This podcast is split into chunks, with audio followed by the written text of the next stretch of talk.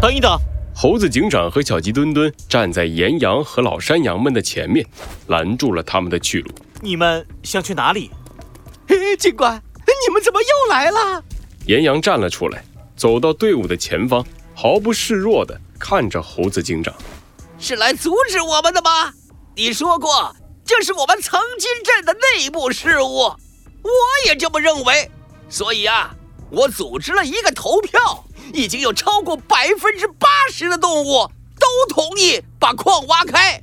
你已经没有阻止我们的理由了。啊，不不不，岩羊，你误会了，我们不是来阻止你们的，猴子警长冲着岩羊摇了摇头，露出了微笑。我们只是来这里把没讲完的故事继续讲下去。故事，岩羊一脸疑惑地看着猴子警长，不知道他到底想要做什么。没错，一个和你们都有关的故事，一个埋藏在藏金镇的故事。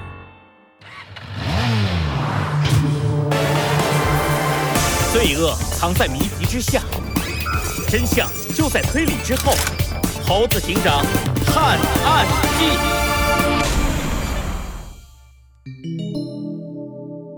黄金与月亮七，在这里的都是经历过藏金镇的老人，想必你们对金雕的父亲不会陌生吧？陌生陌生陌生，熟悉熟悉的，认识认识的。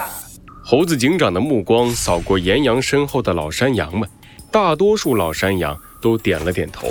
那么，想必你们也知道金雕的父亲失踪的事。我我记得，是啊是啊，对，怎么回事啊？哎，他好好的，怎么就突然失踪了呢？有他在的话，藏金镇，哎，一定不会是现在这个样子。猴子警长的话好像唤起了老山羊们陈旧的记忆，他们有的不住地摇头，有的在低声叹息。岩羊见状，赶紧站了出来。没错。所以啊，大家不用担心，我岩羊回来了。只要你们跟紧我的步伐，一定可以让藏金镇重现往日的辉煌。哦，是吗？那也得你找到的矿真的是金矿才行。更何况，最早找到这座矿的也不是你，而是金雕的父亲吧？你，你说什么？岩羊的额头上冒出了冷汗，老山羊们露出了疑惑的表情，猴子警长露出了锐利的眼神，盯着岩羊说道你要带领老山羊们挖的这座所谓金矿，就是金雕的父亲在失踪之前发现的，受到诅咒的矿脉。我说的对不对，岩羊？这不是真会吗？怎么会这样呢？你你你你你胡胡胡胡！胡说？哼！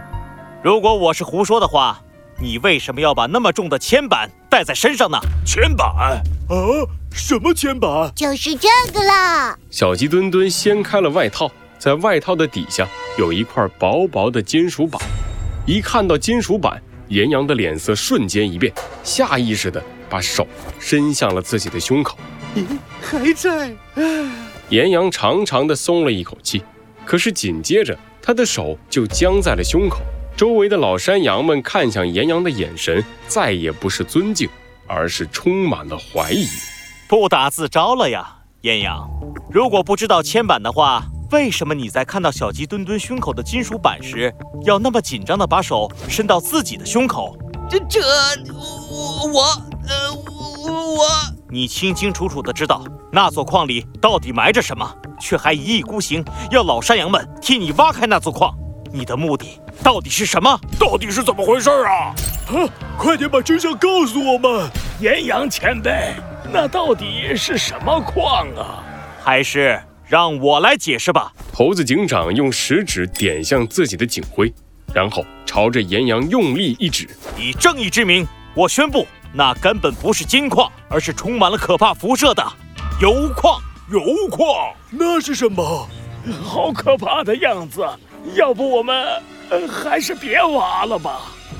老山羊们议论纷纷，脸上都露出了一些害怕的表情。岩羊气急败坏地看向猴子警长，别听他胡说八道！谁谁谁可以证明你说的？岩羊的话还没说完，尖塔的大门突然发出一声刺耳的轰响，紧接着大门倒了下去，掀起了一大片烟尘。我可以证明，金雕的声音从烟尘里传出，他拿着一柄大铁锤，缓缓地从里面走了出来。我可以证明猴子警长说的话，因为我的父亲就是在那座矿里遭遇了可怕的核辐射之后，才自己选择失踪的。自己选择失踪，这是什么意思？震惊的声音一个接着一个。金雕转过头，把目光移向猴子警长。猴子警长，你真是太厉害了，居然只靠这一点线索，就差不多推理出了事件的全过程。哪里？其实这主要还要感谢岩羊。我岩羊疑惑地指了指自己，猴子警长看着他，露出了灿烂的笑容。是啊，没有你随身携带的铅板，我也没法这么快确定那堆碎石堆底下就是油矿。一开始，金雕给了我一个提示，他让我注意一下矿区周围的植物。我观察到那里结出的水果和植物都出现了不同程度的异变。小鸡墩墩，猴子警长，小鸡墩墩小心地套上手套，从口袋里拿出了两个苹果，丢到大家的面前。所有人都看到，这两个苹果的表皮上长出了一个又一个小疙瘩。再仔细一看，那根本不是疙瘩，而是一个又一个的小苹果，以怪异的方式和大的苹果生长在一起。这怪异的苹果，很明显是因为某种原因导致基因突变，但是一开始我并不敢肯定就是核辐射，直到小鸡墩墩撞到你身上的铅块。你你是故意的。岩羊难以置信地看着小鸡墩墩，小鸡墩墩不好意思地挠了挠自己的脑袋。呵，也不能这么说，毕竟我确实是要回去买吃的，只不过正好撞到了岩羊你的身上，又正好撞掉了你身上的铅板。你可可恶！铅板的作用是在一定程度上隔绝核辐射的影响，这样一来，答案就十分的明确了。厉害！金雕忍不住发出了一声赞叹。猴子警长扶起了下巴，问出了一个困扰他许久的问题。不过我还是有一点没有明白，金雕，你的父亲为什么不把油矿的事告诉大家，要选择失踪呢？这金雕转过脑袋，看向自己的周围，老山羊的脸上带着疑惑、期待、不解的神情。金雕深深地吸了一口气，张开了嘴巴。好吧，猴子警长，还记得你讲的那个故事吗？其实这个故事还没有结束，我父亲失踪的原因还有故事的后续，就让我来告诉大家吧。